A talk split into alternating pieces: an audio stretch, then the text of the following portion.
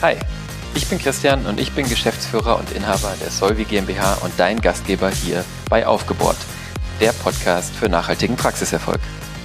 Ja, viele von euch ähm, wissen, dass ich dieses Jahr auf der dentalen Themenwelt war, ähm, die Veranstaltung in Stuttgart und ich habe dort einen Vortrag gehalten zum Thema High Performance Culture in der Zahnarztpraxis mm, und ich habe ähm, insbesondere darüber gesprochen, ja, mit welchen, mit welchen praktischen Schritten man sich dieser nähern kann. Das war so ein bisschen eine Anknüpfung an die Podcasts, die ich mit Stefan Hecker auch aufgenommen habe. Ihr habt die sicherlich gehört hier im Feed weiter unten. Und dieses Thema High Performance, ähm, also Leistung, Leistungskultur oder wie wir Leistung in der Praxis schaffen können mit zunehmend großen Teams, das lässt mich seit geraumer Zeit nicht los. Und ich habe aber auch gemerkt, dass ich auf dem Vortrag in der dentalen Themenwelt natürlich nur an der Oberfläche gekratzt habe, weil ich komme natürlich aus der Ecke Performance und ähm, wie ihr wisst, die Themen rund um die Führung, Team, Kultur und so sind natürlich nicht unsere Kernthemen. Und ähm, ja, dann habe ich die ganze Zeit überlegt, was kannst du machen, wie kannst du das Thema eigentlich nochmal tiefer legen, bis ich im Juni auf einem Event in Düsseldorf war. Und das war ein Event von der wunderbaren Wilma Mildner. Und die Wilma und ihr Team, die arbeiten täglich mit und in Praxen, um ja eben das zu erreichen, um Leistungen in Praxen äh, zu ermöglichen. Die Wilma kann sicherlich in den eigenen Worten gleich nochmal besser sagen. Aber ich habe auf dem Event ähm, einfach nochmal in Person erleben dürfen, was mir vorher eigentlich schon bewusst war, nämlich dass Wilma einen sehr klaren Blick auf diese Themen hat. Ich habe dort viele Kunden kennenlernen dürfen, die ihre ähm, ja, die über ihre Ergebnisse, die sie in den Praxen dann erzielt, ähm, geschwärmt haben. Und da habe ich mir gedacht, Mensch, die Wilma, die versuchst du mal bei dir als Gast in den Podcast zu begrüßen. Und deswegen freue ich mich besonders, dass es geklappt hat und begrüße dich recht herzlich. Hallo Wilma. Milner. Hallo Christian, ganz herzlichen Dank für die Einladung. Ich freue mich heute dabei zu sein und ja, zu den Kernthemen zu sprechen, weil High Performance in Praxisteams natürlich ein Thema ist, was uns jeden Tag, jede Woche umtreibt. Und ich finde es total genial, wie wir uns da inhaltlich, ähm, ja, ich würde sagen, so anschmiegen. Ja, das in der Tat, das passt sehr gut. Wir haben das im Vorgespräch auch schon gemerkt, äh, dass wir da auch ganz viele da den gleichen Blick auf, aus zwei unterschiedlichen Winkeln auf die Sache haben irgendwie. Ich freue mich wirklich, dass du dir die Zeit genommen hast ähm, du hast momentan wirklich genug zu tun und hast trotzdem zwischen privaten und beruflichen Terminen die Zeit gefunden. Ähm, magst du vielleicht, ähm, weil das immer viel besser ist, wenn man wenn man es selber macht, bevor ich was Falsches sage, einmal unseren Hörern kurz ähm, sagen, wer ist Wilma Mildner und ja, wie bist du, wie, was machst du mit deinem Team und wie bist du da gelandet und warum? ist das sozusagen dein ja, Thema? Ja, super gerne. ähm, da kann ich natürlich jetzt die ganze Folge füllen, das will ich auf gar keinen Fall. Ich möchte es kurz halten. ähm, deswegen sage ich ganz kurz, ja, wir stehen einfach dafür, dass wir in Zahnarztpraxen ähm, mehr Zeit für die Inhaber zurückgewinnen, einfach dadurch, dass wir eine gute, ähm, oft zweite Führungsebene aufbauen. Das ist natürlich gerade für die Praxen total relevant, die in der letzten Zeit stärker gewachsen sind oder einfach länger an diesen Themen nicht oder noch oder nicht mehr gearbeitet haben, relevant. Ähm, über die äh, zweite Führungsebene, die wir gemeinsam mit unseren Kunden aufbauen und trainieren und eben auch in die Performance begleiten, erreichen wir eben in der Regel auch mehr Gewinn. Einfach dadurch, dass das Team anders und besser ähm, verbundener arbeitet und dadurch ähm, in der Effizienz deutlich steigt. Das ist vielleicht so das Kurze, was wir aktuell erreichen. Ähm, wir arbeiten mit einem kleinen Team grundsätzlich deutschlandweit, anteilig äh, in-house. Da bin, da schlägt auch mein Herz dafür. Ne? Da komme ich her. Klar haben wir mittlerweile auch ein Online-Format. Das bringt die Zeit so mit sich. Ähm, unsere Kunden arbeiten da in einer gemeinsamen Gruppe mit einem ganz offenen Austausch, haben regelmäßige Calls, kennen sich gegenseitig. Da sind auch schon Hospitationen entstanden, was ich total super finde. Insofern finde ich ähm, die Erweiterung im Online, im Coaching genial. Aber ursprünglich komme ich mal aus dem Inhouse. Und das macht Mhm. ähm, ja, macht das jetzt seit acht Jahren. Aber die Frage, ähm, wo kommst du her oder wie bist du dazu gekommen, die ist halt, ähm, finde ich, wenn man sich mit einem Berater beschäftigt, total wichtig, weil es da einfach unglaublich viele verschiedene am Markt gibt. Jeder hat seine Berechtigung, der da länger am Markt ist, absolut. Aber man holt sich eine Person mit rein ne? und auch ein bestimmtes Mindset. Und da möchte ich einfach ähm, ganz kurz was zu sagen. Ich war in meinem ersten Leben, sage ich immer, Berufsschullehrerin für ZFA und habe die in allen Bereichen ausgebildet Das habe ich so mein halbes Studium und dann noch anderthalb Jahre im Beamtensystem nach dem Referendariat gemacht. Habe das auch gern gemacht. Also ich mochte meine Schule, meine Schüler, habe mit vielen auch noch Kontakt, mochte meinen Schulleiter, der wie so ein väterlicher Mentor auch immer noch in, ja, in meiner WhatsApp-Kommunikation ist. Und wenn ich mal nicht weiter weiß, rufe ich den an. Aber ich fand das Beamtensystem total träge. Also es steht einfach nicht für schnelle Lösungen und ähm, dafür stehe aber wiederum ich. Und deswegen äh, musste ich mich ganz schnell daraus verabschieden. Ich sage immer, ich war lange genug da, um die Probleme zu sehen, aber kurz genug, um dort nicht sozialisiert zu werden. Sozialisation ist in meiner Arbeit was total Wichtiges. Und äh, habe dann noch eine kurze Runde ähm, zurück an der Uni gedreht als wissenschaftliche Mitarbeiterin ich ähm, habe damals so die ähm, These vertreten, dass wir in der Zahnmedizin im nichtärztlichen Bereich eigentlich zwei Berufe haben. Das können alle Zahnärzte total gut verstehen. Ne? Das eine ist eher gesundheitskaufmännisch, verwalterisch ähm, das andere ist eher ein medizinischer Assistenzberuf. Und weil wir da schon eigentlich vor zehn Jahren das Thema hatten, dass nicht alle ZFAs in beiden Bereichen gut sind, das ist eher die Ausnahme. Meistens schlägt das Herz für Menschen oder Zahlen. Dass jemand beides in der Perfektion beherrscht, ist meiner Erfahrung nach eine absolute Seltenheit. Und das wollte ich ganz gerne über Forschung nachweisen, habe Arbeitsprozessanalysen in Praxen gemacht im Großraum Dresden, weil ich da an der TU an, eingesetzt war und äh, das war cool. Also ich habe von kleine Praxis vier Personen bis Uniklinik 130 Mitarbeiter ähm, erhoben die Arbeitsprozesse immer eine Woche und auch Interviews geführt. Und am Ende haben mich dann die Inhaber, die mich netterweise bei sich äh, haben forschen lassen, gefragt, ja, was kann man anders, was kann man besser machen? Sie können irgendwie gut mit den Menschen und haben einen guten Blick auf die Prozesse. Können Sie mir bitte ein Feedback geben? Oder mir helfen. Und dann dachte ich, genial, das ist das, äh, was mir viel mehr Spaß macht. Und dann war die Entscheidung leicht, äh, in die Beratung überzusiedeln. Genau. Sehr schön. Vielen Dank, dass du uns das erzählt hast, weil das war genau das, worauf ich hinaus wollte. Ich habe nämlich ähm, dein Buch äh, angefangen zu lesen, kommen wir nachher nochmal drauf. Und da ist es eben in den ersten Kapiteln auch so wunderbar erklärt. Und, und man merkt so richtig, wie du sozusagen den Impact suchst und den du jetzt gefunden hast, wenn ich, wenn ich das richtig verstehe. Ja, also ich stehe einfach dafür, äh, Dinge zu sehen, zu analysieren, äh, eine Lösung zu finden, die in die Performance zu begleiten und dann finde ich es auch super weiterzuziehen.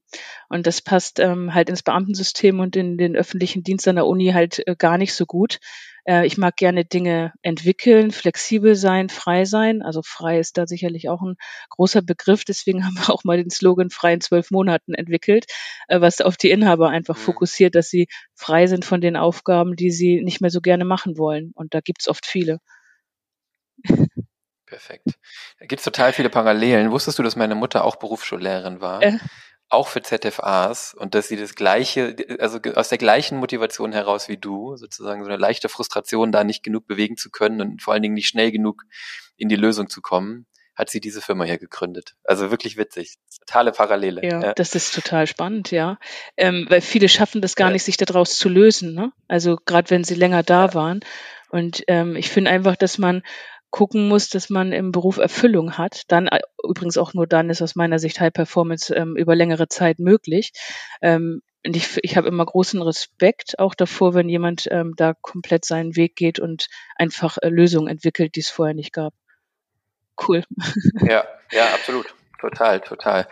Schön. Freiheit habe ich gehört. Ähm, in dem Buch habe ich gelesen, der Praxisalltag darf sich auch leicht anfühlen. Ja. Ähm, und ich glaube, ähm, an der Stelle können wir eigentlich ins Thema einsteigen. Ähm, das heißt, wenn ihr jetzt zuhört und fragt euch, soll ich mir das, ähm, äh, soll ich mir das anhören? Es geht um Performance, es geht um Leistung, aber es geht vor allen Dingen auch darum, und das hat mir wirklich besonders gut gefallen an, dein, an deinem Ansatz, Wilma, dass es darum geht, dass man jetzt nicht Performance erreicht, indem die Inhaber irgendetwas tun, was sie eigentlich gar nicht wollten und sie sind doch Zahnärzte geworden, sondern nein, nein, es soll sich am Ende leicht anfühlen. Ja?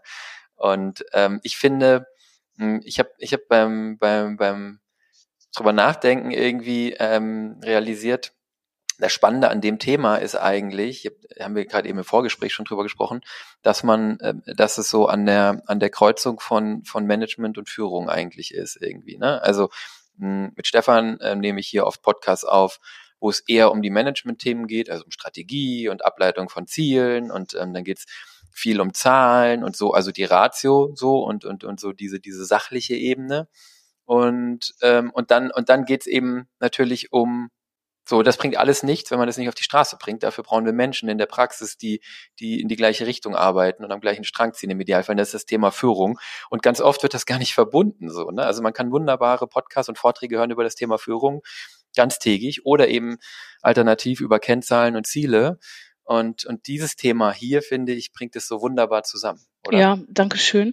Ähm, ich finde äh, tatsächlich auch, dass es äh, da beides braucht. Also ich ähm, habe den Podcast mit Stefan auch gehört, der hat mir total gut äh, in, in meine Arbeit auch reingepasst. Ich habe in äh, den Teamtagen, wo ich zum Thema Ziele mit Praxisteams, die schon fortgeschrittener sind, gearbeitet habe, tatsächlich oft auch an diese Energie gedacht. Finde ich genial. Ist, glaube ich, für Inspiration super mhm. mega viel wert. Ähm, dann ist aber der entscheidende Punkt, dass man das auch im Team in die Annahme und in die Performance bringt. Und ich glaube, dazu braucht es ganz viel ähm, Übersetzungsarbeit tatsächlich, weil wir einfach zwei verschiedene Berufsgruppen haben, die da in der Praxis aktiv sind. Ja, unterschiedliche Sozialisation und Prägung und gar nicht selten auch echt Missverständnisse. Ähm, deswegen ist bei mir der Fokus natürlich darauf, das Team auch auf die äh, Vision, da werden wir sicherlich gleich noch drauf kommen, des Inhabers und darauf, davon abgeleitet dann auch auf die konkrete konkreten Ziele ähm, einfach ähm, dafür zu öffnen und äh, dazu zu bewegen, da einfach voll ähm, am gleichen Strang zu ziehen, ne? sodass sie das auch als was Positives empfinden. Es ist für mich kein Selbstläufer. Ich glaube, in vielen Praxen gelingt das bereits gut, aber häufig ist es einfach ähm, Gegenstand meiner Arbeit, ein Team davon zu begeistern. Mhm.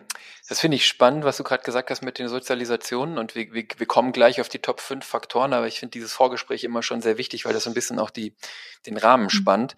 Ähm, weil ähm, im Prinzip ist es ja so, Ergebnisse, also wenn ich jetzt nochmal sozusagen aus den Folgen mit, mit Stefan komme und wir über Ziele und Ergebnisse sprechen, wenn ich das jetzt nach hinten auflöse, Ergebnisse sind ja das, sind ja das, was ähm, sozusagen die Summe der, der Handlungen und Verhalten irgendwie. Ne? Also Ergebnis ist hinten das, was rauskommt, das ist der Output und, und das ist einfach die Summe eigentlich von dem Verhalten, das davor passiert ist. Ne? Also wenn ich fitter werden will, das Ergebnis Fitness stellt sich nur ein, wenn ich vorher ganz viele Handlungen getroffen habe, dass ich irgendwie Sport machen gegangen bin. Ich bringe immer gerne Sportanalogien und wenn ich dann Leute in der echten Welt treffe, fragen die mich, wie es im Sport so läuft. Das ist total unangenehm.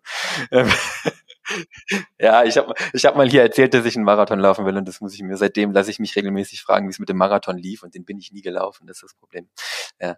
Ähm, so, also das heißt, du hast irgendwie Handlungen, Verhalten und eine Stufe davor, wenn man es nach vorne auflöst, ähm, wie kommt es denn zu Handlungen und Verhalten von Menschen, wenn die in deine Firma kommen und mit dir arbeiten? Und, und ich würde jetzt irgendwie sagen, die so grundsätzlich will der Mensch ja schon äh, eigentlich das machen, was von ihm erwartet wird irgendwie so. Es gibt natürlich immer äh, verschiedene Ausprägungen und es gibt Menschen, die machen gerne das Gegenteil und sind gerne Quertreiber, aber so in der, im Grundsatz habe ich immer so ein positives Menschenbild. Im Prinzip will der Mensch ja irgendwie gefallen und das machen, was erwartet wird und dafür kriegt er dann äh, Geld und Anerkennung und ähm, das heißt, äh, der Mensch muss im Prinzip Annahmen treffen. Was wird denn von mir erwartet? Was sind denn hier die Normen? Was sind denn hier, was sind denn hier die Erwartungen an mich? Und jetzt hast du eben gesagt, naja, es gibt unterschiedliche Sozialisationen in Praxen, vielleicht stärker ausgeprägt als in anderen Firmen und Berufsgruppen.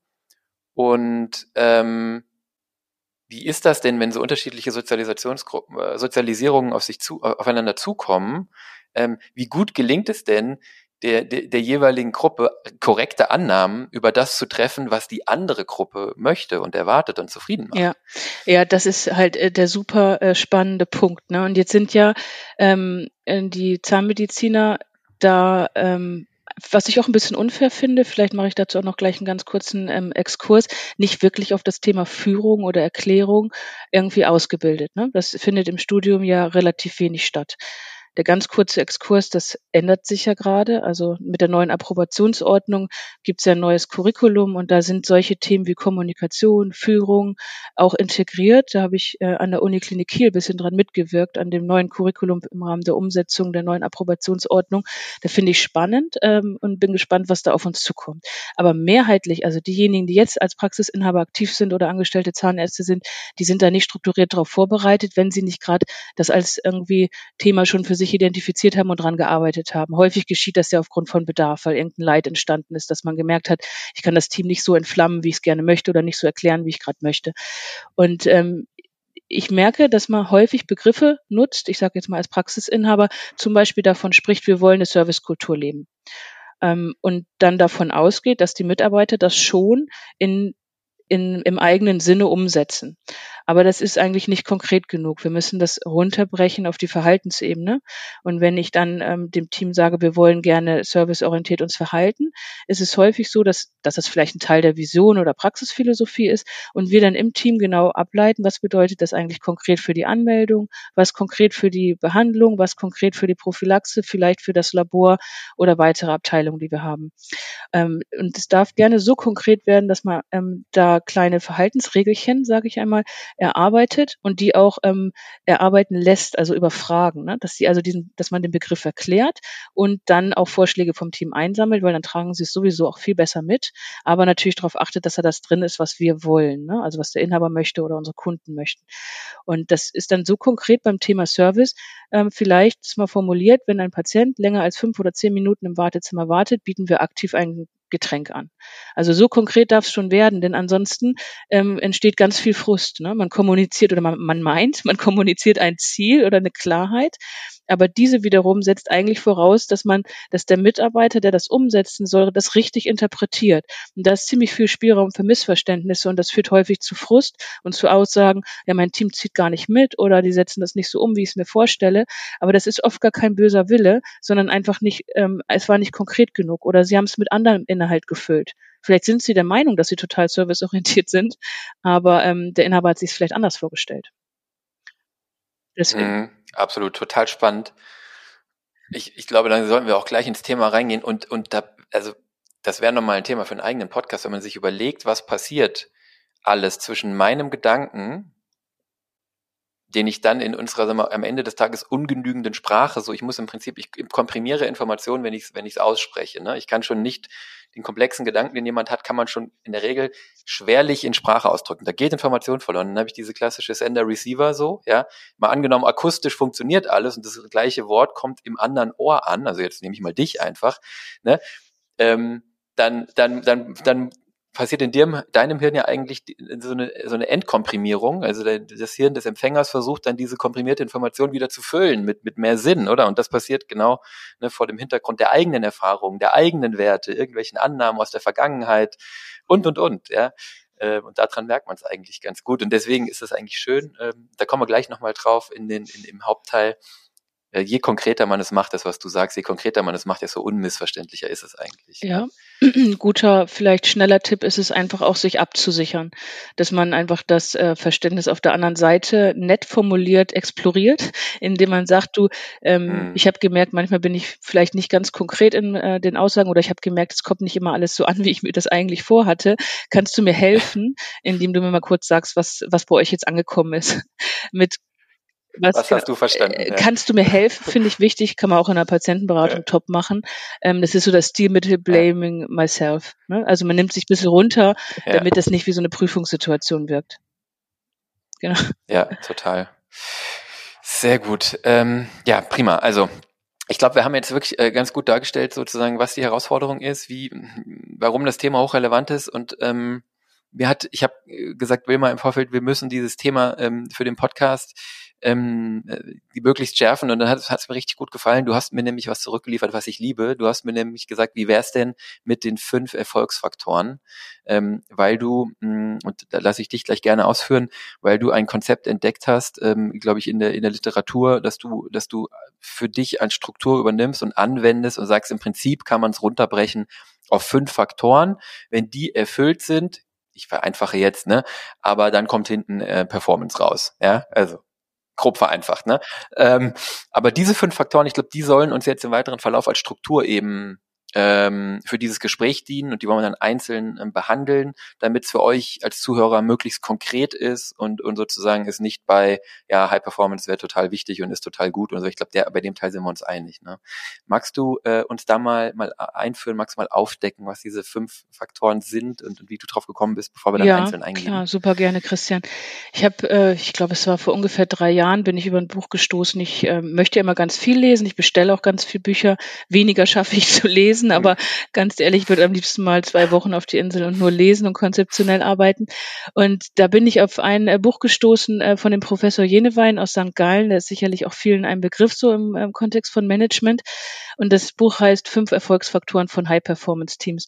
Und das hat es dann wirklich auch in das äh, komplett gelesen werden geschafft. Und das ist schon mal irgendwie so eine kleine Auszeichnung. Und ich habe das durchgelesen und dachte, ja, das ist einfach super genial, weil er im Prinzip eine Struktur liefert für die Themen, die ich seit Jahren bearbeite.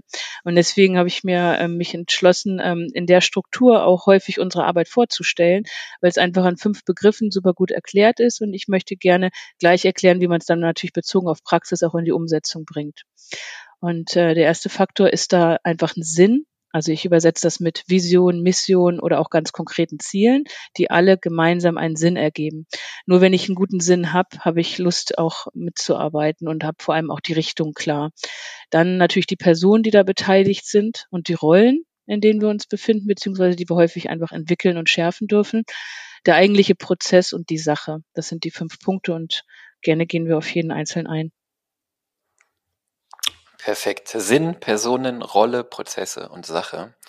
Und ähm, äh, ich liebe Frameworks und, und, und, und, und Struktur und äh, du teilst diese Passion und deswegen machen wir jetzt genau das. Wir gehen die jetzt äh, einzeln durch und ich glaube wirklich, dass es extrem hilfreich ist. Und äh, du hattest mich ja mit diesen fünf Faktoren schon beim Lesen des ersten, weil der erste Sinn Vision, Mission und Ziele. Jetzt der geneigte Hörer dieses Podcasts oder ich sage ja immer, wer mich in den letzten anderthalb Jahren irgendwo auf irgendeiner Bühne mal gesehen hat, der weiß, Christian sagt immer nach Simon Sinek, start with why, frag immer erst warum. Und äh, an der Stelle hattest du mich schon und wir haben im Vorgespräch drüber gesprochen, mh, hm, ohne da jetzt äh, vorwegzunehmen. Aber es muss natürlich anfangen irgendwie mit einer Vision und einem Sinn, weil wenn wir die nicht haben, dann ist ja alles, was wir daraus ab, also alles, was wir nicht ableiten, ne, alles, was wir uns erdenken müssen, Ziele und Personen und, ne, und wer in die Praxis kommt, um da zu arbeiten und wer dort behandelt wird, wird ja alles beliebig und unscharf, ähm, wenn sich nicht an irgendetwas ausrichtet, an irgendetwas Größerem, an irgendeinem Nordstern, irgendetwas, was man erreichen möchte, ob man es erreichen kann oder nicht, sei dahingestellt. Von daher habe ich mich tierisch gefreut, ähm, jetzt habe ich die Erfahrung, ähm, also du sagst, okay, äh, Sinn ist sozusagen der eine Baustein, Mission, Vision gehören dazu. Führe das gerne mal aus und, und, und natürlich in dem Kontext Zahnarztpraxis, weil meine Erfahrung, das würde mich auch interessieren, wie du, wie du das wahrnimmst, ist, dass es für Zahnarztpraxen doch nochmal eine Ecke schwieriger mhm. manchmal ist, weil sich viele doch sehr schwer tun, außer der Medizin. Und das ist irgendwie das naheliegende mhm. Banale, einen Sinn oder eine Vision. Ja, dank, ja, super gerne. Dankeschön. Ja, ich ähm, ähm, Praxen nutzen, also haben ja eigentlich fast immer eine ähm, Vision oder manche nennen es auch Philosophie. Ne? Also es könnte man auch nochmal mhm. abgrenzen, aber mhm. ist vielleicht an der Stelle nicht so ähm, nicht, nicht so vorrangig.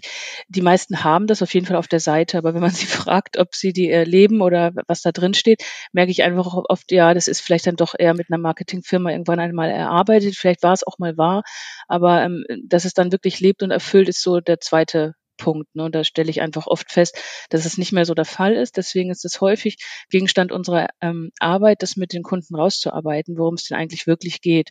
Und da können wir eigentlich so auf zwei verschiedenen ähm, äh, Ebenen der Inhaltstiefe arbeiten. Also mit den meisten Praxen erarbeiten wir das anhand von Leitfragen. Ne? Also was möchte man als Unternehmen einfach auch ausstrahlen an alle Beteiligten, an die Patienten, an die Mitarbeiter, an die Stakeholder. Ähm, wenn mal Überweiserpraxis ist, auch an die Überweiser. Ähm, was macht uns einfach besonders? Ne? Ähm, das ist vielleicht ein bisschen pragmatisch und noch nicht äh, extrem inhaltstief, aber bei vielen kommen wir auch dahin, dass wir einfach wirklich über äh, Lebenssinnfragen ähm, sprechen und gucken, dass das Unternehmen ähm, sich, also das Unternehmen Praxis, sich ähm, da komplett auch einschmiegt, ne? dass man also diese Behandlung gerne macht, die man gerne macht und äh, diese Kultur, dieses Miteinander so lebt, vielleicht auch den Erfolg hat, den man möchte, um ähm, dem eigenen Sinn auch ja, ähm, also danach auch zu streben. Da ist meiner Erfahrung nach oft wenig Klarheit drin, also da noch nicht so ähm, tief reflektiert. Also wenn ich das jetzt zum Beispiel auf äh, uns übertrage, ne, also äh, mir strebt dann nach Praxisalltag einfach leicht zu machen, ne, damit sich Praxisinhaber um das kümmern können, was sie wirklich ähm, motiviert oder was ihnen wirklich Spaß macht. Und das ist halt ehrlicherweise selten Personalführung. Ähm, meistens ist es Behandlung, ähm, manchmal auch Unternehmertum. Und das ist sicherlich so in unserem gemeinsamen Kundenkreis auch häufig mit einem äh, Motivationsfaktor. Finde ich auch super. Ähm, ja. Aber die, die Personalführung selber ist es oft zum Start nicht. Ein bisschen später entsteht das, aber ganz häufig zum Start nicht. Und ähm, meine Vision deshalb, Praxisalltag für alle Praxisinhaber sich leicht anfühlen zu lassen. Manchmal kann man das auf einen Slogan runterbrechen, aber dahinter steht schon ein guter Reflexionsprozess, den können wir begleiten. In jedem Fall braucht es das für die Praxis, weil es uns jeden Tag motiviert hält. Was ist denn eine Vision überhaupt? Vielleicht können wir das auch nochmal kurz rausstellen. Das ist auch ein bisschen unterschiedlich besetzt, der Begriff. Ne? Da geht es ja schon manchmal los. Also in meinem Verständnis ist das etwas, was ähm, so ein bisschen idealisiertes Bild der Zukunft ist. Darf auch ein bisschen utopisch sein. Ja, etwas, was man vielleicht gar nicht erreicht. Sowas wie dauerhafte Harmonie im Team werden wir wahrscheinlich nicht erreichen. Wir arbeiten daran und das ist auch gut so. Und weil wir das tun, erreichen wir davon relativ viel. Aber hätten wir das nicht als Vision so nach etwas von ähm, wie etwas, wonach wir dauerhaft streben, dann würden wir es auch gar nicht erreichen und unser Handeln im Alltag wäre was an, wäre anders. Ähm, hm. Genau, das, die Vision zu formulieren ist, ist, eine, ist das eine und sie dann ins Team zu integrieren und zu gucken, wie man sie auf jedem Platz auch wirklich lebt. Das ist dann der zweite Punkt. Und das finde ich auch wiederum etwas extrem Wertschätzendes in Richtung Team, weil wir da schnell an dem Punkt sind, dass ähm, das, was eine Praxis ausstrahlen möchte, kann auf jedem Platz der Praxis gelebt und bedient und ausgestrahlt werden, aber auch auf exakt jedem Platz im Prinzip vom Bild zerstört werden. ja, also ähm, mhm. ich kann das äh, in Richtung Teams immer schön so wie eine Perlenkette aufmalen. Ne? Ähm, wenn drei, vier, fünf Stationen gut laufen, aber die sechste nicht, dann nimmt sich der Patient häufig genau das mit. Ne? Also meinetwegen, der Empfang ist top, super freundlich, Terminmanagement hat funktioniert, Behandlungsassistent ist sympathisch, Behandler ist top, aber ähm, die Hygiene hat nicht geklappt. Irgendwo sind noch Blutspritzer oder so. Dann nimmt der Patient sich leider genau das mit. Ne? Und das geht auf jedem Platz. Und so ist, äh, ist eigentlich ähm, ganz schön entfaltet, dass jeder Platz auf der Praxis gleich wichtig ist. Also ich finde, in dem Zusammenhang kann man so einen mhm. wertschätzen, wertschätzenden Satz gut sagen. Ähm, das äh, empfindet ein Team in der Regel auch als sehr verbindend, weil es ein gemeinsames Ergebnis ist, ne? Ja. so wie gemeinsam Ball ins Tor. Ja, ich bin ja noch, also du bist ja, du bist ja immer sehr diplomatisch, ich bin ja noch gemeiner. So, ich wollte nett sein. Ich sage ja unseren Kunden. ja, ja, total. Ich sag ja, also wenn, wenn man ganz ehrlich ist, würde ich behaupten, für Patientenerlebnis sind manchmal sogar viele Plätze wichtiger als der Platz des Arztes. Mhm. Ich übertreibe jetzt, ne? Die Kommunikation des Arztes und die Ansprache und die Handlung im Raum ist wichtig. Also zumindest das medizinische Ergebnis kann der Patient weder sehen und selbst wenn er es sehen könnte, kann er es nicht beurteilen. Zumindest für eine gewisse Zeit, ja. Ähm, und hm, ich meine, das, was du sagst, zeigt eigentlich schön, warum es wirklich mit der Vision anfängt. Ne? Also warum sozusagen das der Rahmen eigentlich ist oder kann man jetzt viele Bilder bemühen für alles, was folgt. Und, und, und ähm, hm, ich, ich, ich habe immer das Gefühl, diese, ähm, also diese Leitfragen und was macht uns besonders, das ist genau, hast du gesagt, eher so die pragmatische Ebene und die Lebenssinnfrage ist dann natürlich jetzt in der Maslow-Pyramide denke ich ja gerne, ist das dann sozusagen, sind es die Stufen weiter oben. Und von daher ähm, ist das ja auch ein dynamischer Prozess. Ne? Also ich erlebe oft oder glaube zu erleben, dass Praxisinhaber, mh, hm, also wenn ich jetzt 36 bin und so meine Praxis aufmache und gerade so den ersten Monaten diesen Wahnsinn habe, ist es super schwierig, über Lebenssinnfragen nachzudenken. Ja, dann, dann, dann läuft das pragmatischer ab so. Ne? Aber und, und die Entwicklungsgeschwindigkeiten sind dann unterschiedlich.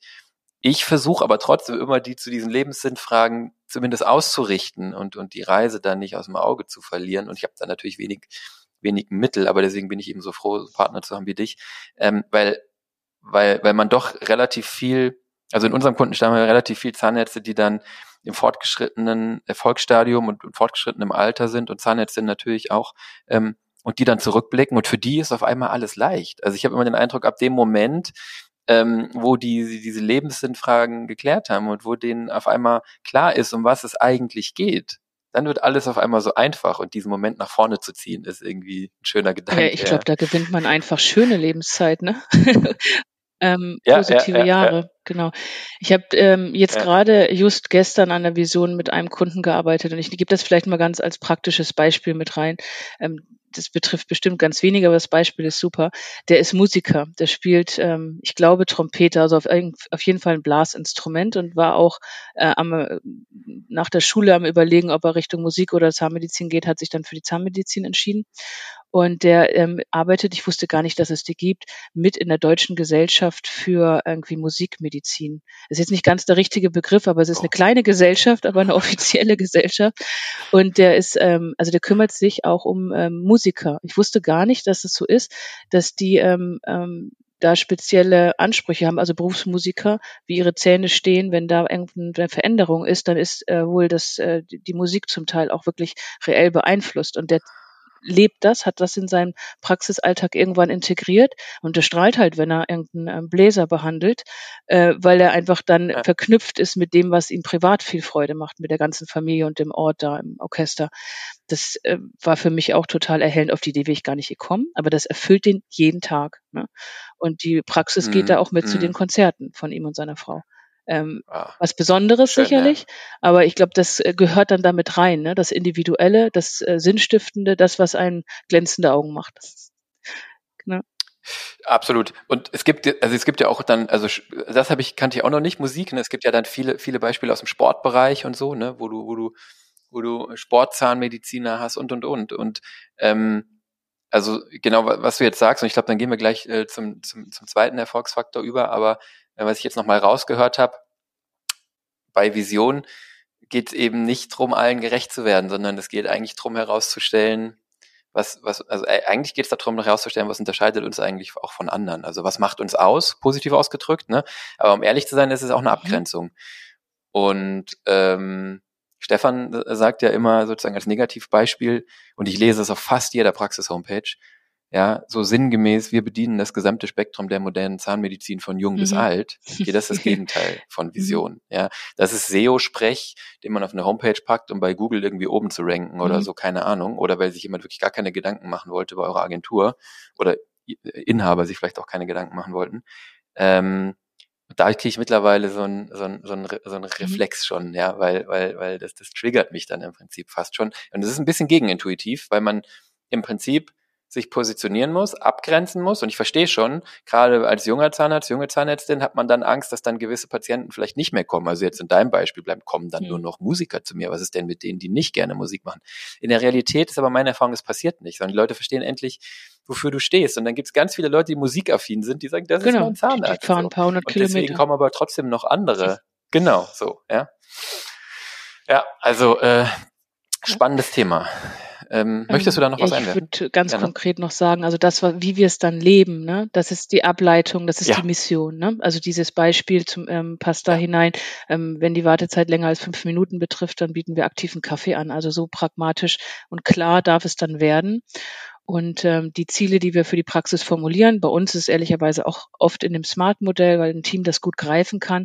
Ich nutze gerne Modelle, die äh, ZMV und PMs bereits kennen und die, die Smart-Modell wird da viel verwendet in den äh, Fortbildungen. Deswegen ist es dann äh, schnell schnell, äh, schnell nutzbar einfach fürs Team. Deswegen sind wir da äh, mit diesem Modell häufig unterwegs und die dürfen dann natürlich auf die Vision einzahlen. Ne? Also da ist einfach der Zusammenhang da, Vision, Mission und die dann abgeleiteten Ziele. Aber aus meiner Sicht ist es ein bisschen sinnentleert, äh, wenn ich Ziele formuliere, Smart-Ziele formuliere, aber keinen Sinn dahinter habe, sondern einfach rein, rein den ja. Zahlen hinterher galoppiere. Ich glaube, es braucht den größeren Zusammenhang, um das zu entfalten, was das eigentlich bringen soll, nämlich den Sinn und damit auch die Motivation, vielleicht sogar Erfüllung. Ja, total wichtig. Also dieses Runterbrechen ist wichtig. Wenn ich glaube, wenn ich es andersrum mache, dann gibt es ja zwei Möglichkeiten. Entweder definiere ich da irgendwie eine Reihe von Zielen als Inhaber ähm, im, Im besten Fall passen die irgendwie zueinander, ähm, weil die aus mir herauskommen, Dinge, die mir wichtig sind. Dann ist aber schwierig in der Kommunikation den anderen zu erklären, was die Klammer da drum herum ist und warum das, ne? Also das ist dann eben die Vision und die Mission, warum ich die mit diesen Zielen, dann wirkt es auf andere beliebig. Im schlimmsten Fall sind die Ziele sogar wirklich beliebig, weil ich noch, ne, weil ich eben, weil es mir nicht gelingt, ein Set von Zielen irgendwie aufzuschreiben, die irgendwie zusammengehörend Sinn machen. Die schlechte Nachricht, das finde ich immer wieder witzig, die schlechte Nachricht ist immer, wenn wir jetzt hier sagen, fünf Erfolgsfaktoren für High-Performance-Teams, dann gibt es bestimmt den einen oder anderen, der einschaltet, um zu erfahren, wie er endlich seinem Team Beine macht, sage ich jetzt mal so blöd, ja. Und wir sagen jetzt wieder, es fängt halt mit dir an. Mhm. Ja, das ist eigentlich so äh, die Zusammenfassung eigentlich von dem Teil Sinn, Vision. Man muss da in sich gehen und es fängt damit an, dass man sich selber klar darüber wird, mit Partnern, mit Hilfe vielleicht, ähm, wo soll das hier eigentlich alles hinführen oder? Ja, also ich, ich glaube, dass die Smart-Ziele auch ein Stück weit tragen, aber ich glaube in das, was wir dann High Performance nennen, vielleicht nicht hinein. Vielleicht ist es trotzdem gut ja. für jemand, der startet, für einen Gründer, sich da eine Struktur vielleicht auch aus einer anderen Praxis abzugucken, einfach um erstmal zu überleben. Ne, ich habe gestern mit einem Gründer telefoniert und da habe ich gedacht, es ist wahrscheinlich auch gut, einfach äh, erprobte Dinge aus einer anderen Praxis einfach mal schnell zu übernehmen, um zu überleben, weil er ein ziemliches Chaos übernommen hat. Ähm, es ist dann sicherlich mhm äh, beträgt es ein Stück weit, aber ab einem gewissen Punkt stellt sich die Frage. Ich sage aber auch, die meisten unserer Kunden sind ja so 40 plus ne, so, und sind auch an diesen Themen dran. Ähm, merken einfach, ich habe hier ähm, fünf oder zehn Jahre totale Aufbauarbeit geleistet und möchte jetzt einfach ähm, auch ein bisschen was verändern und ähm, habe auch Zeit dafür, ne, weil ich schon so ein paar Schritte gegangen bin. Genau. Ja, also vielen Dank für den Einwurf. Imitation ist natürlich immer eine legitime Strategie, vor allen Dingen, wenn man nicht weiß, so am Anfang. Ne? Und ehrlich gesagt, ähm, muss man ja nicht weit gucken. Also wie überleben Babys und Kinder die ersten Monate und Jahre, ja, im Wesentlichen durch Imitation, so auf die Praxis übertragen, ähm, ähm, bewährtes fortführen, was man übernimmt, anderes, was man gesehen hat, für sich einbauen und dann äh, ist es ja eine Reise, was wir hier beschreiben. Ne? Es ist ja kein, kein, kein, kein Zustand, den man am Anfang erreicht. Ja.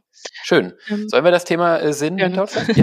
ähm, ich war jetzt auch gerade schon gedanklich im nächsten Punkt. Das Ganze kann ich natürlich echt nur ja. erreichen, wenn ich die richtigen Leute um mich rum habe. Ähm, deswegen spreche ich mich aus für, ähm, da gibt es bestimmt gleich Kommentare dazu, wenn das jemand hört, tatsächlich für eine kompromisslose Personalauswahl. Also auch in Zeiten von Fachkräftemangel sollten wir uns aus meiner Sicht nicht in die absolute Abhängigkeit begeben ähm, und, zu, und sagen, ich nehme denjenigen denjenigen halt in mein Team, es ist besser als keiner.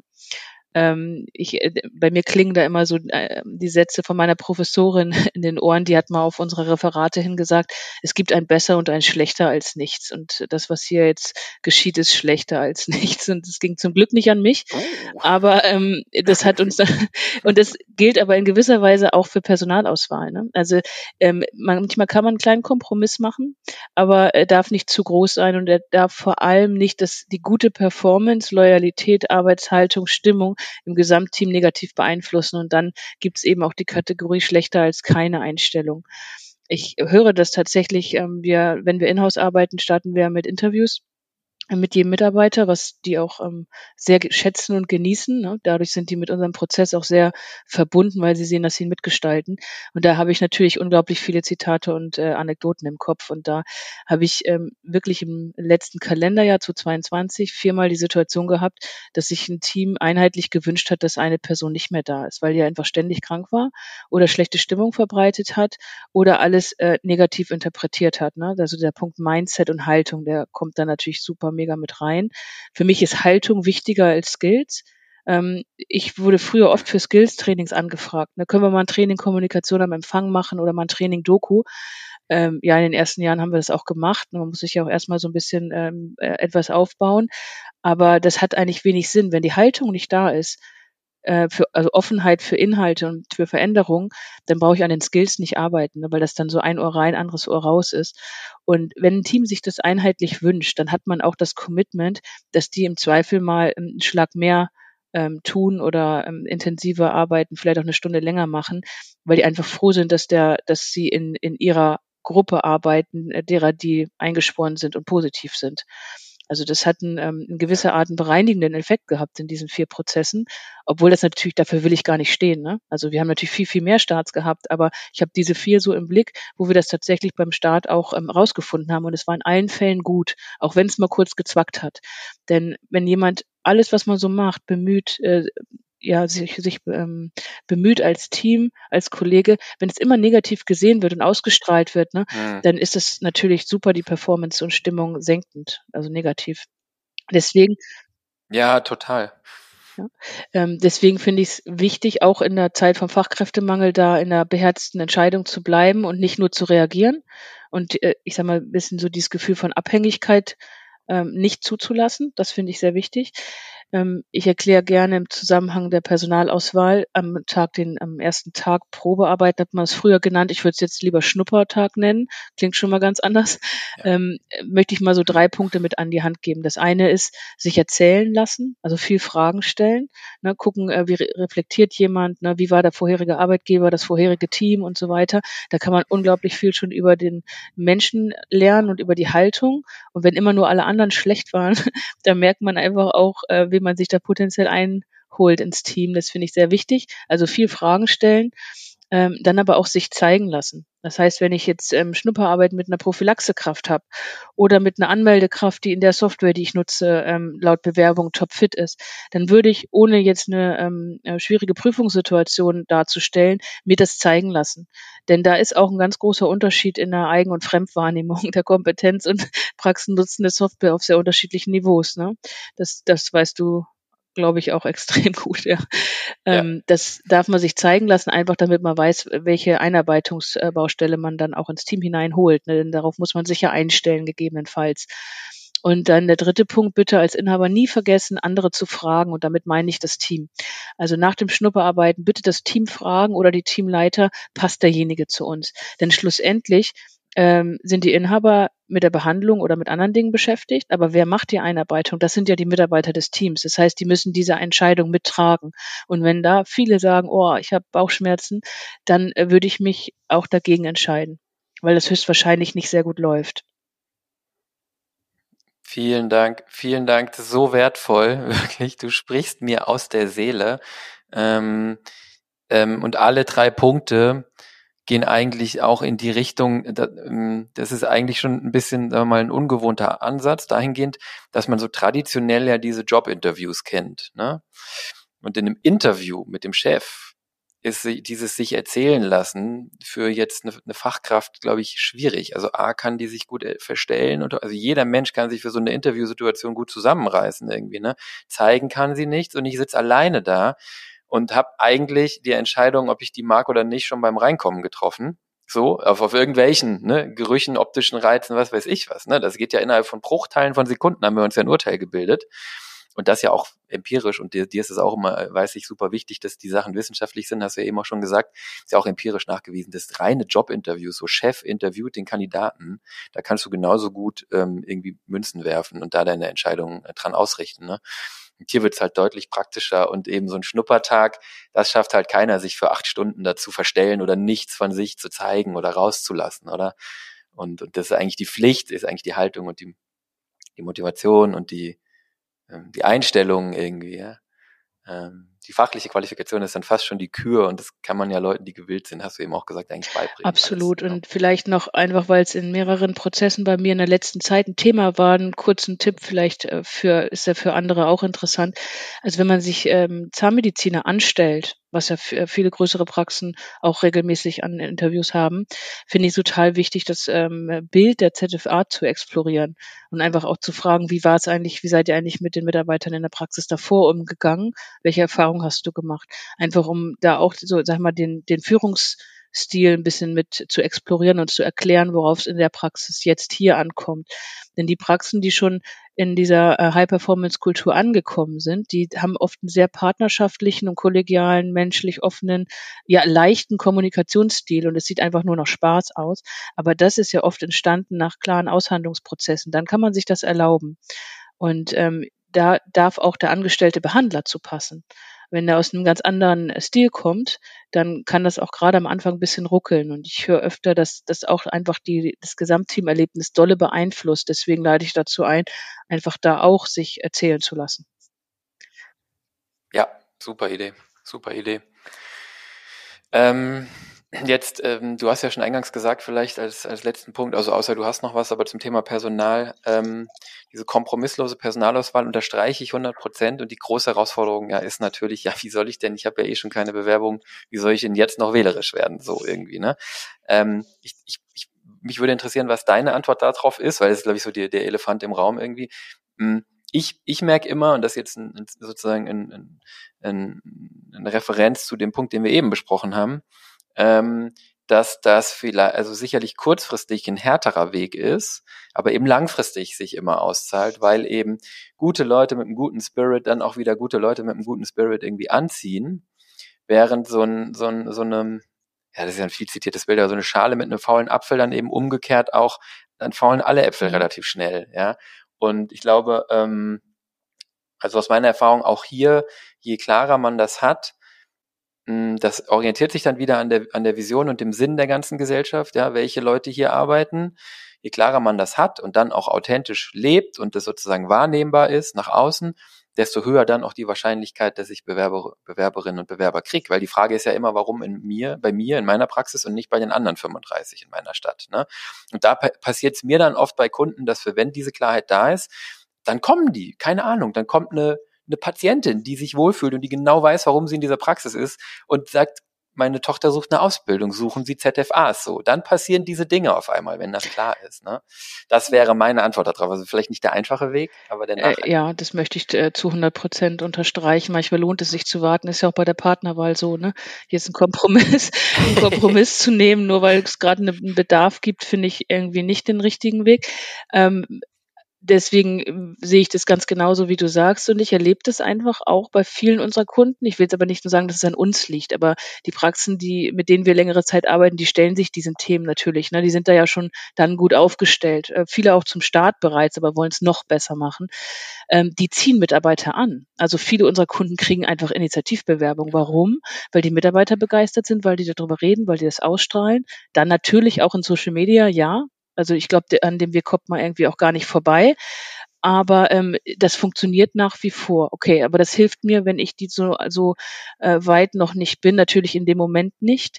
Und dann finde ich es äh, tatsächlich gut, ähm, sich natürlich das gut auszuwählen, aber auch einen Dienstleister mit reinzunehmen, der bei der Personalauswahl unterstützt, äh, um das Ganze ein bisschen anzuschieben. Da gibt es ja viele auf dem Markt. Ähm, muss man natürlich gut am besten ähm, am besten befreundete Kollegen fragen, welche Erfahrungen die gemacht haben. Ich glaube, das ja. ist der beste Weg oder einfach auf Referenzen zu gucken vielleicht auch. Ähm, ich will da jetzt auch jetzt auf dieser Ebene gar keine Empfehlung aussprechen. Es gibt gute, es gibt äh, weniger gute, wie das in fast jeder Branche so ist. Ich glaube nur, man kommt nicht komplett dran vorbei, wenn man nicht schon diesen Sogeffekt, Anziehungseffekt hat. Ne? Also und, und davon ja. reden wir jetzt gerade. Ich glaube, die hast du damit adressiert, oder? Also mit der Nachfrage. Absolut. Ähm, Genau, äh, genau. Und es ist bei der Patientengewinnung genauso, ne? Da muss ich am Anfang vielleicht auch mal auf, auf, auf sag mal, diese sogenannten Paid-Kanäle, da muss ich vielleicht Werbung schalten und und und und da, ne, da ist es genauso. Manchmal, wenn die Praxis dann diesen Sog hat, dann braucht man das weniger. Und damit kann man am Anfang halt anschieben. Logisch, klar, mhm. absolut. Was mir halt bei Praxen immer gut gefällt, ist, ihr wirkt ja immer regional eigentlich mit eurer Praxis. Und das ist auch genau äh, sozusagen der Bereich, in dem ihr Personal sucht. Ne? Und ihr habt viele, viele Interaktionen mit Patienten. Also jeden Tag 30, 50, 70, 80, je nach Praxisgröße Patienten in der Praxis. Und es ist immer eine Chance, hm, dass in der Familie des Patienten oder der Patient selbst die Patientin einen neuen Job sucht, so, ja. Ähm, und also man hat ja als kleine Praxis oder als mittelgroße Praxis trotzdem einen relevanten Anteil an Menschen in seinem Landstrich, die man irgendwie so tagtäglich sieht. Ne? Und ja, genau. Gut, ähm, das war das Thema Personen, also Individuen. Genau, dann kommen wir äh, gerne auf den nächsten Faktor Rollen und äh, Teamstruktur. Ähm, ich würde das gerne mit einem Zitat begleiten, weil ich den äh, das nicht so als meins verkaufen will. Ja, also ich komme ja irgendwie aus einem wissenschaftlichen Mindset und da finde ich es wichtig auch zu sagen, äh, woher ein Zitat kommt. Also von dem Professor Jenewein kommt ein Satz und den unterstreiche ich einfach zu 100 Prozent. High-Performance-Teams zeichnen sich durch eine erstaunlich klare Struktur und eine verbindliche Hierarchie aus, auch wenn man dies im ersten Eindruck nicht vermutet, da ein partnerschaftlicher und kollegialer Umgangston gepflegt wird. Und äh, ich finde, in dem Satz steckt eigentlich fast alles drin, denn das erreichen wir eben nur durch ganz äh, klare Rollen und ähm, ganz gute Struktur und sicherlich auch die richtige Kommunikation plus stärkenorientierten Einsatz.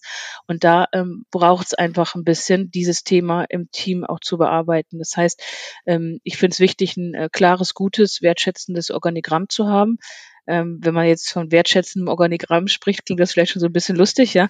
Aber wir stellen das nicht so klassisch da von oben nach unten, wo immer der Azubi unten rechts ist oder die Reinigungskraft. Das finde ich einfach irgendwie nicht zeitgemäß. Wir lösen das eher von innen nach außen auf, so wie eigentlich organisch auch das, die, das Unternehmen Praxis gewachsen ist. Also daran kann man alles abbilden, worum es geht. Aber ich glaube, da fängt es mit Wertschätzung schon an. Ne? Ähm, Ähm, aber das braucht halt äh, die, die ganz klaren äh, Rollen und damit meine ich ganz häufig eben die zweite Führungsebene, also verschiedene Teamleiter, ähm, vielleicht noch ein Praxismanagement mit dabei und auch äh, ganz klare Zuständigkeiten in dem Bereich, welche Aufgaben liegen dort und auch welche Entscheidungsbefugnisse. Das wird ganz oft vergessen. Da stehen zwar Aufgaben, aber nicht, äh, wie der Entscheidungsspielraum ist. Das darf natürlich auch über die Zeit wachsen. Manchmal ähm, entwickelt sich das auch, weil jemand immer ähm, weil man jemand mehr zutraut. Ne? Wenn er sich in seiner Rolle bewiesen hat, dann darf der Entscheidungsspielraum auch größer werden. Ich habe zum Beispiel ein ähm, MKG MVZ begleitet. Äh, da hatten wir zwei super starke PMs, die haben die Personalauswahl komplett gemacht und auch die Gehaltsverhandlung. Ähm, meine Mitarbeiterin, äh, die Jenny, die war vorher auch als PM eingesetzt, aber eigentlich eher eine Rolle Geschäftsführung, also so vom Arbeitseinsatz her die ähm, durfte auch über die, die Umsatzbeteiligung berechnen und über Gehälter verhandeln. Ne? Also solche Rollen können ja, wenn jemand gut ist, auch wachsen. Ähm, aber zunächst, gerade wenn man anfängt, so eine Struktur aufzubauen, ist es super mega wichtig, da Klarheit reinzubringen. Das heißt, ähm, Rollen- und Stellenbeschreibungen eben auch zu erstellen, ne, damit sie es schwarz auf weiß haben. Denn ansonsten werden Entscheidungen nicht getroffen, aus Angst, einen Fehler zu machen oder über irgendeine Grenze zu gehen. Und wenn wir aber ein selbstverantwortliches Team wollen und Dinge abgeben wollen, kommen wir gar nicht drum herum, das auch ganz klar zu benennen. Ähm, auf der anderen Seite muss man natürlich gucken, um welche Aufgaben geht es. Es ist in der Regel Teil unserer Arbeit, dass wir mit den Inhabern die Aufgabenpraxisführung einmal komplett durchgehen und gucken, was möchten wir delegieren und an wen. Und dadurch auch diese Rollen entwickeln und ähm, dann natürlich im Teamleitertraining, was über mehrere Steps läuft, eben diese Kompetenzen anbahnen. Das finde ich übrigens unglaublich wichtig, äh, weil ich äh, gar nicht selten in Situationen komme, wo irgendwie eine Teamleiterstruktur etabliert wurde. Ich mache jetzt mal so in Anführungszeichen, aber es war eigentlich eine Rollenbenennung. Und das ist in meiner ähm. Wahrnehmung oder Einschätzung, vielleicht sogar Bewertung, obwohl ich eigentlich versuche nicht zu bewerten, fast fahrlässig. Ähm, denn man kann nicht jemand in eine Führungsrolle katapultieren, ohne ein entsprechendes Training an die Hand gegeben zu haben. Ne? Gerade Gründer, die kein Training hatten, wissen, was das heißt. Ich finde, das dürfen wir mit unseren Mitarbeitern nicht machen. Also es braucht da eine Entwicklung der Führungskompetenz ähm, und auch der Führungspersönlichkeit. Ansonsten ähm, erleiden wir da einfach auch oft äh, einen gewissen Schaden, einerseits im Team, weil es nicht richtig gemacht wird, andererseits aber auch bei der Mitarbeiterin selber, die dann natürlich das Gefühl hat, versagt zu haben. Wenn sie aber keine Klarheit hatte und keine Skills, keine ähm, aufbauen konnte durch ein strukturiertes Training, dann ähm, erleidet die wahrscheinlich Schiffbruch und geht mit einem Frustrationserlebnis heraus. Das finde ich ziemlich schlimm. Ja, und, und äh, 100% Zustimmung. Und dann ähm, auch noch in dieser unangenehmen Situation, wenn du so eine Teamleitungsaufgabe oder zweite Führungsebene bist, finde ich, bist du eh schon in so einer Herausforderung, dass du manchmal nicht mehr so richtig zum Team gehörst oder manchmal unklar ist. Ne? Gleichzeitig gehörst du ja definitiv nicht zum Kreis der Inhaber. Also du bist eh schon in so einer exponierten Stelle, ich sag mal beim Fußball im Mittelfeld, wo du nach vorne und nach hinten gucken musst. Ähm, und da möchtest du natürlich, da kannst du dich nicht verstecken. Da kannst du auch nicht wieder zurück ins Glied gehen oder so, super unangenehm. Und da möchtest du auf gar keinen Fall Schiffbruch erleiden. Und das geht halt eigentlich zurück zu dem, was wir im Vorgespräch, also äh, nicht im Vorgespräch, aber vor dem Ker Hauptthema hier im Prinzip hatten, als wir uns ein bisschen in die Thematik eingefunden haben, wo wir ja drüber gesprochen haben, dass, ähm, dass in, in, in Abwesenheit von klaren Erwartungen der Mitarbeiter, die Mitarbeiterin ihr Bestes tut, Annahmen darüber zu treffen, was erwartet wird. So. Ne? Mag richtig sein, mag nicht richtig sein, so. Ja, oder vielleicht noch nicht mal äh, sich, sich diese Mühe macht. Ja. Also ähm, eigentlich liegt es auf der Hand, wie viel Prozent der Praxen haben sowas? Also früher hat man in der Managementliteratur einfach gesagt, eine Person kann gut äh, so zehn bis zwölf Mitarbeiter führen. Ähm, in der moderneren Literatur spricht man von fünf plus minus zwei, ähm, einfach weil es komplexer geworden ist. Wir haben bei der Generation Z ein anderes Wertesystem, eine andere Einstellung zur Arbeit, manchmal auch ein anderes Lerntempo, aber vor allem eine andere Motivation. Und äh, deswegen ist dieses Handlungsfeld einfach mal komplexer geworden. Ganz viel arbeiten wir zum Thema Einarbeitung, Onboarding, weil das einfach besondere Herausforderungen mit sich bringt. Aber deswegen würde ich sagen, also wenn ich so zehn Mitarbeiter habe, dann muss ich auf jeden Fall loslegen mit einer Teamleiterstruktur. Ähm, ich darf auch vorher schon mal drüber nachdenken, so vielleicht eine PM zu installieren oder eine Erstkraft oder ja. eine Teamleiterin, kann ich, ist ja egal, wie ich es nenne, ist ja eigentlich nur eine Etikette, aber eine Führungskraft vorbereiten.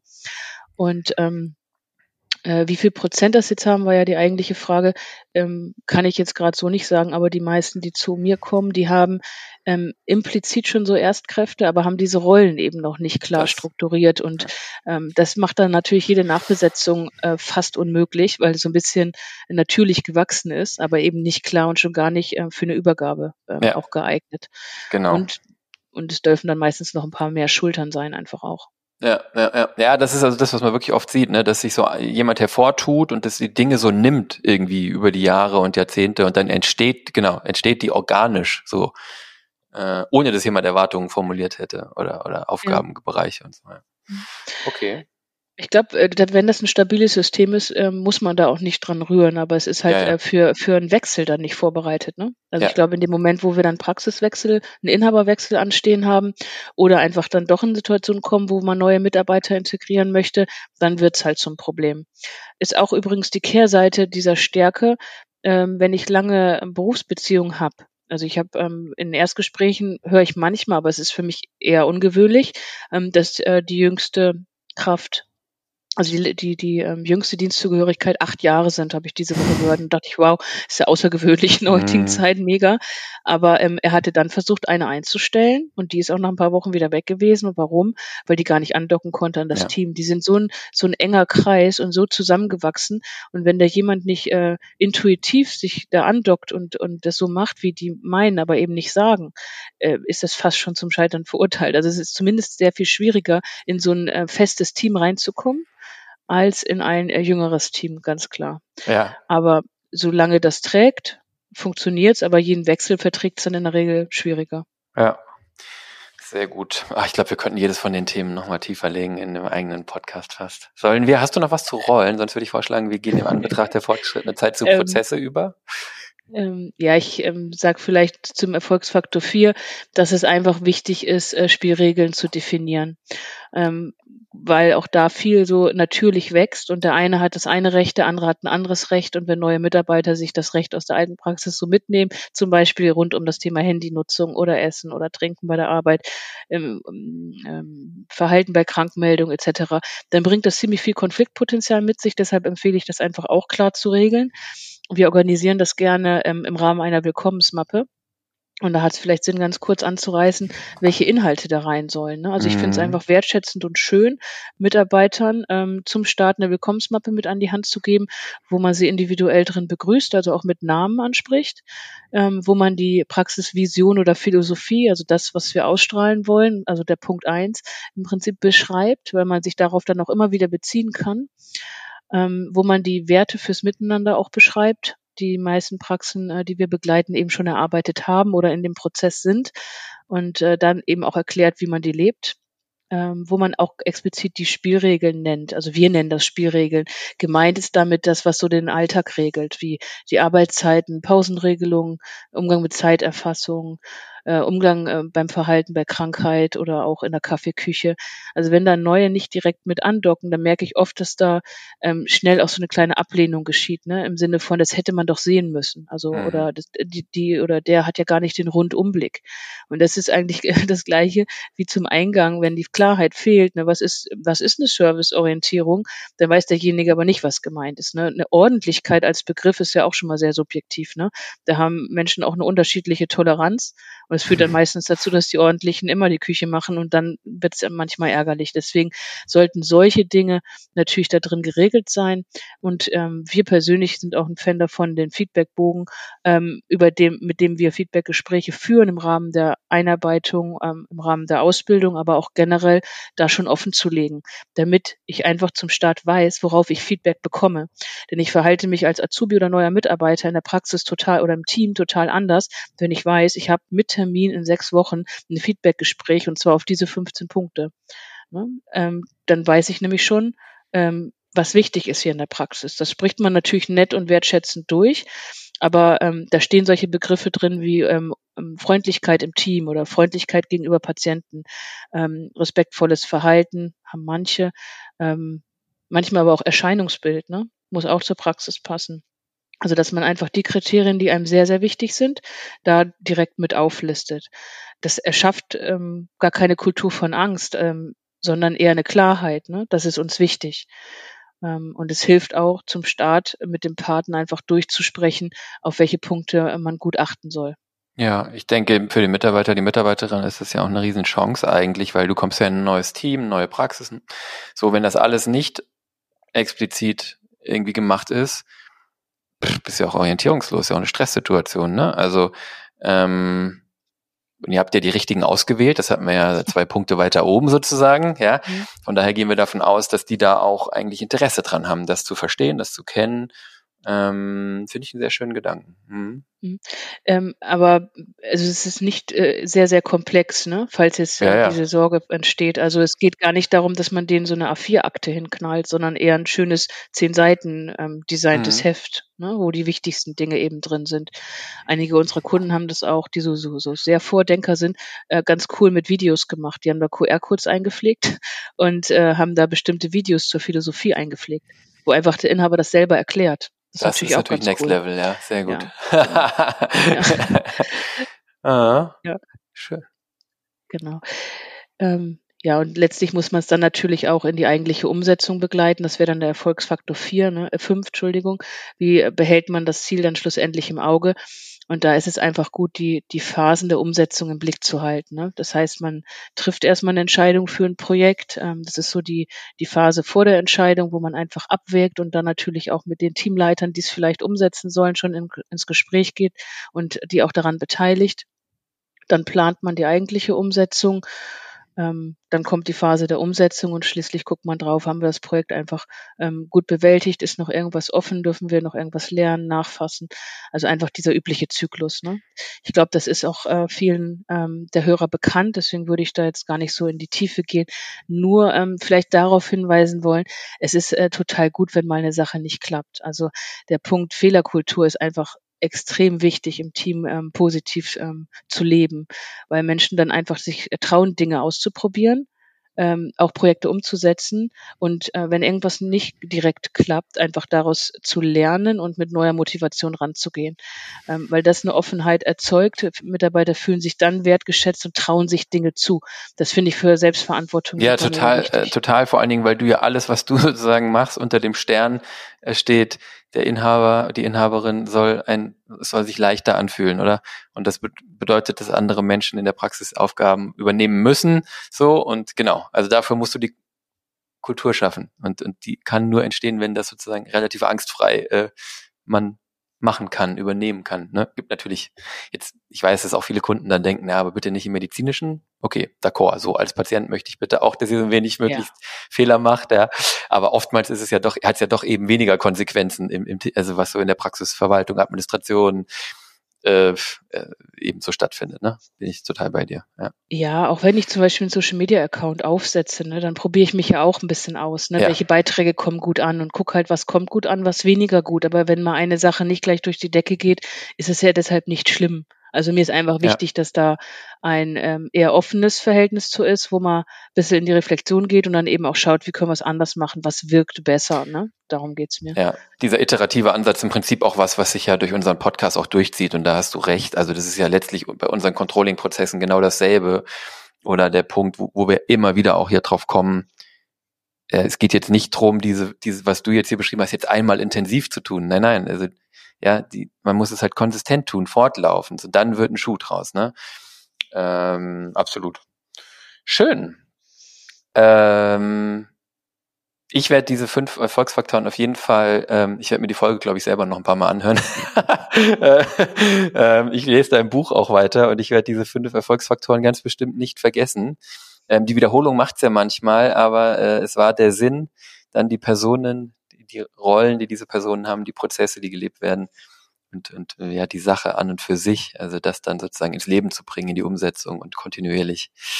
Ähm, Wilma, hast du dem noch etwas hinzuzufügen, wo du sagen würdest, äh, bevor wir in die Zusammenfassung gehen, das muss noch gesagt werden, das gehört jetzt hier noch dazu, Ähm, sonst war es nicht rund. Ich glaube, ein Gegenstand von High Performance ist, dass man immer, immer weiterentwickelt und immer ähm, das, äh, den nächsten Schritt geht und äh, dass man nicht so mit der Haltung rangeht, ähm, ich bin dann und dann fertig. Also ich glaube, das ist explizit mhm. Gegenstand.